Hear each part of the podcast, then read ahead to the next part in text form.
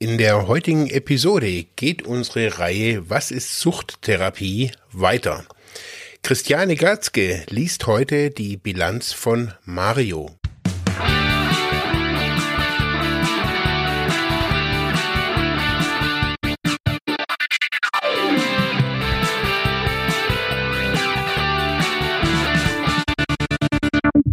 Hallo und Namaste. Mein Name ist Christiane Gatzke. Ich arbeite seit über 30 Jahren in der Fachklinik Ludwigsmühle als Bezugstherapeutin, sozusagen als Begleiterin der gesamten stationären Therapie.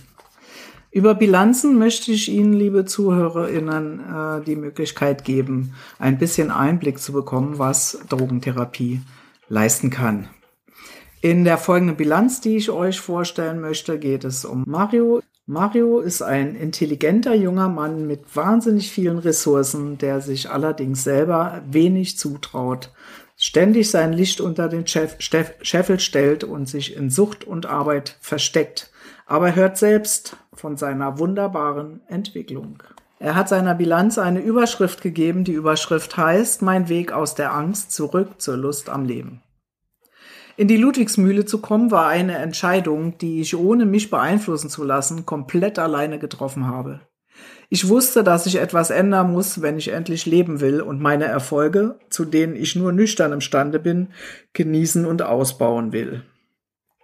Ich habe mich nach einer zweiwöchigen Entgiftung dazu entschlossen herzukommen und weiß heute, dass es die beste Entscheidung war, die ich seit Jahren getroffen habe. Angst stand in den ersten Wochen auf meiner Stirn. Ich war wie immer überall dabei, pünktlich, zuverlässig, freundlich, angepasst. Mario eben. Leider war mir nicht klar, dass diese Angst, die ich vor jedem, der hier war, hatte, zwar nur unterschwellig zu spüren war, aber sie hat mich komplett blockiert. Schnell habe ich zusammen mit meiner Bezugstherapeutin herausgefunden, was meine Probleme sind. Mir war zwar bewusst, dass ich ein eher vorsichtiger Typ bin, aber dass mich meine Ängste derart einschränken, dass ich schlussendlich in der Sucht lande, hat mich anfangs wirklich schockiert. Wir fanden also heraus, dass ich folgende Punkte bearbeiten könnte. Mut zum Neuen zu haben. Offen meine Meinung zu sagen und zu meinen Bedürfnissen stehen. Mich beobachten und auf Körpersignale achten. Ich wusste nicht sofort, was ich damit genau anfangen sollte, aber irgendwie war ich damit einverstanden. Das lag wohl daran, dass ich mich vom ersten Tag an komplett auf meine Bezugstherapeutin einlassen konnte und mich dabei wirklich sehr wohl gefühlt habe. Sie hat mir zu jeder Zeit sehr viel Freiheiten gelassen, mich in jeder Hinsicht unterstützt und ich fühlte mich immer verstanden. Das ist eine super Grundvoraussetzung für eine Therapie, denke ich. In der Gruppe und allgemein in der gesamten Mühle war ich zwar anfangs anwesend, aber offen gesagt habe ich mich öfter gefragt, ob das hier mit gewissen Leuten überhaupt Sinn macht. Ich war mal wieder viel zu voreingenommen und habe Schubladen geöffnet, Leute reingesteckt und gedacht, ich sei falsch. Nichtsdestotrotz habe ich nur selten Gedanken gehabt, abzubrechen, weil ich darin einfach keinen Sinn finden konnte. Die sechs Wochen Eingangsphase waren hart, aber sehr hilfreich, um mich auf mich selbst zu besinnen. Die Kontaktsperre und die Zeit ohne Handy brachten mir schnell die erste große Erkenntnis. Ich hatte in der Zeit keine Probleme, weder Suchtdruck noch anderweitigen Stress. Kaum hatte ich mein Handy in der Hand, fand ich heraus, dass eines meiner Probleme aus Richtung Familie kommt. Die Kommunikation zwischen mir und meinen Eltern lief seit Jahren schief. Mir war sofort klar, dass ich daran etwas ändern muss, wenn ich es so nicht mehr haben will. Wie? Ganz einfach. Ich habe offen angesprochen, was mich stört. Ich musste natürlich ab sofort mit Wahrheit und auf jeden, mit der Wahrheit auf jeden zugehen und auch unangenehme Themen offen ansprechen. Das fiel mir wirklich schwer, aber nach und nach wurde ich sicherer, weil ich nie auf negative Resonanz gestoßen bin. Egal ob Freunde, Familie oder Arbeitgeber. Alle, was ich zu sagen habe. Alle wollten mir helfen und haben mir zugesichert, dass sie zu mir stehen und mich unterstützen bei dem, was ich vorhabe. Das gab mir wahnsinnig viel Halt und Kraft für die folgenden Wochen. Ich habe 22 Wochen lang meiner Mitpatientin Maria als Freundin in der Mühle gelebt. Sie war eine wirkliche Bereicherung für meine Therapie, weil sie zum einen ein super Übungsfeld für mich war, um meine Meinung zu sagen, zum anderen hatten wir oft zusammen Spaß und ich bin mir sicher, dass ich ihr auch viel zurückgeben konnte.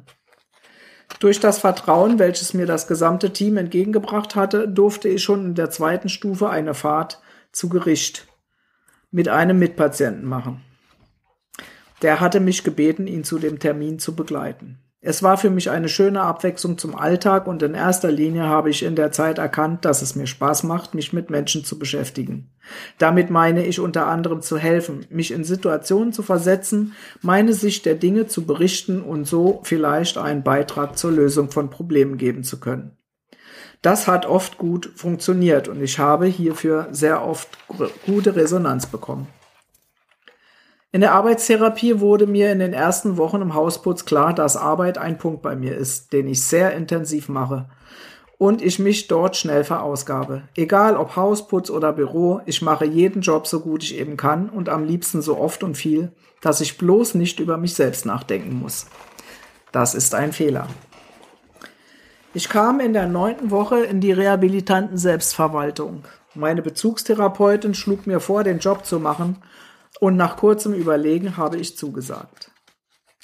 Dass man mit so wenig Büroarbeit, wie ich in der RSV zu tun hatte, derart in Stress kommen kann, hatte ich wirklich nicht erwartet. Immer, aber wirklich immer ist irgendjemand da, der mehr oder weniger eine überflüssige Frage auf Lager hatte.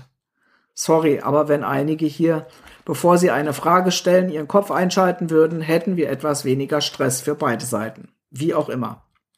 Nun war ich in der RSV und hatte natürlich immer noch meine Angst vor fremden Leuten zu lesen, zu reden und überhaupt. Ich sollte Leute beim Rauchen melden.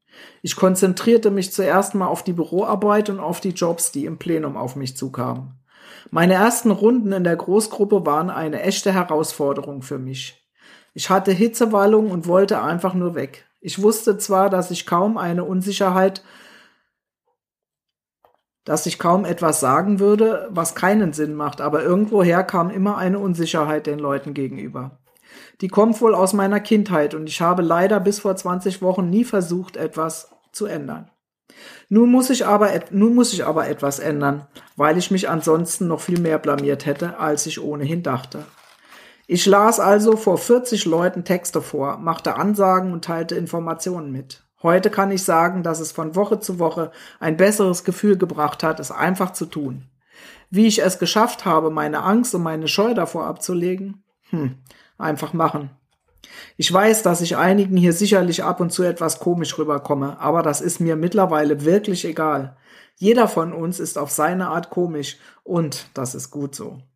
In den zwölf Wochen, die ich in der RSV war, habe ich niemals das Gefühl gehabt, dass jemand wirklich schlecht über mich geredet hat, mit mir nicht zurechtkam oder ich gar einen Höhenflug bekommen hätte.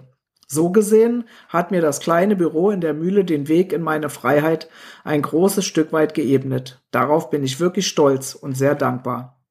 Meine Kollegen Martin, Lisa, Leo und Theo haben alle ihren Teil dazu beigetragen. Ich danke euch. Endlich ja, endlich kann ich auch dazu stehen, mal zu sagen, dass ich einen Mann toll finde, von dem ich dachte, dass er mindestens drei Nummern zu groß für mich sei. Ich hatte nie den Mut, ihn zu fragen, wie er mich sieht, was ich für ihn bin und so weiter. Hauptsächlich meiner Bezugstherapeutin und meinem Zimmerkollegen habe ich es zu verdanken, dass ich den Mut gefunden habe, ihm zu schreiben und mich mit ihm für ein Wochenende in Basel zu verabreden. Ich habe mich also getraut. Emilio zu fragen, ob er ein Wochenende mit mir verbringen will, und ich bekam die Reaktion, die ich mir erhofft hatte. Ja klar, komm vorbei, ich nehme mir frei und freue mich auf dich. Nun war klar, dass ich Anfang November zu ihm fahren würde, und ich habe drei Wochen lang gelitten, bis es endlich November war. Warten und aushalten. Wenn es um persönliche Beziehung geht, ist für mich das Schlimmste. Ich bin dann absolut im Stress und kann oft kaum einen klaren Gedanken fassen. Ich habe es ausgehalten und wurde belohnt. Ich habe heute Gewissheit, dass ich mir nicht nur einseitig eingeredet habe, dass ich mir mehr als Freundschaft vorstellen kann. Das gibt mir ein sehr gutes Gefühl, Halt und Kraft für die Zukunft. Ich muss einfach nur einen Schritt nach dem anderen machen und nicht sofort alles wollen. Das alte Verhalten überfordert mich, mich und mein Gegenüber. Mir ist klar geworden, dass meine Sucht im Alltag stattfindet. Ich habe viele Punkte, was Sucht betrifft, die nur wenige Menschen schnell erkennen. Unter anderem muss ich darauf achten, mich nicht zu überarbeiten. Ich muss dafür sorgen, dass ich Freizeit habe und nicht in einen Kaufrausch verfalle. Und ich darf nicht zu großzügig mit Düften umgehen.